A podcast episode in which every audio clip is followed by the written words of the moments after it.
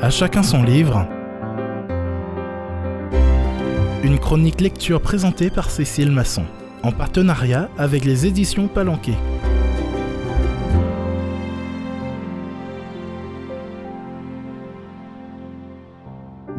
Chers amis auditeurs, bienvenue.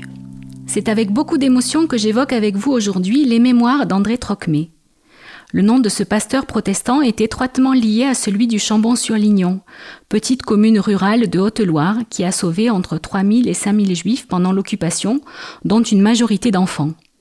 Cela a valu le titre de juste parmi les nations donné au village tout entier, ce qui est un cas tout à fait exceptionnel. Mais revenons à notre livre.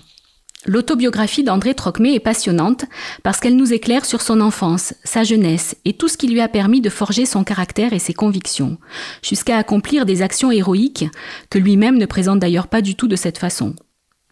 Il naît au tout début du XXe siècle à Saint-Quentin, dans le nord de la France, dans une famille bourgeoise de la HSP, la Haute Société Protestante. Son père est un patron de l'industrie textile et sa mère meurt sous ses yeux d'un accident de voiture lorsqu'il a 9 ans à peine. Mais un autre fait va marquer toute sa vie. Sa famille est franco-allemande. Sa mère est fille d'un pasteur allemand et la moitié de ses cousins sont germains. Lorsque la Première Guerre mondiale éclate, le nord de la France est occupé. Dans sa propre maison, une grande bâtisse familiale, les Allemands prennent leur quartier. Là, de façon très inattendue, il vit une expérience humaine très forte de fraternisation avec un soldat allemand qui est chrétien et pacifiste. Depuis ce moment, et pendant toute sa vie, il gardera le pacifisme chevillé au corps, ce qui lui vaudra la plus grande incompréhension de sa hiérarchie et de grandes difficultés lorsqu'il fera le choix de devenir pasteur.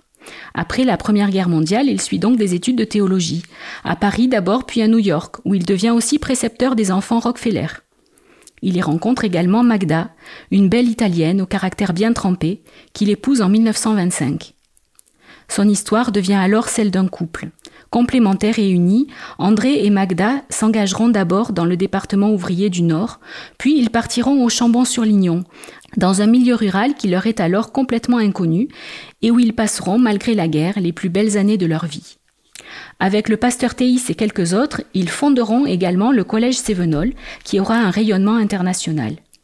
Il est impossible de résumer en quelques lignes un livre de plus de 500 pages, mais si riche et si inspirant que je le conseille sans réserve. Les mémoires d'André Trocmé, préfacées et annotées par Patrick Cabanel, est édité chez Labor et Fides. Il coûte 29 euros.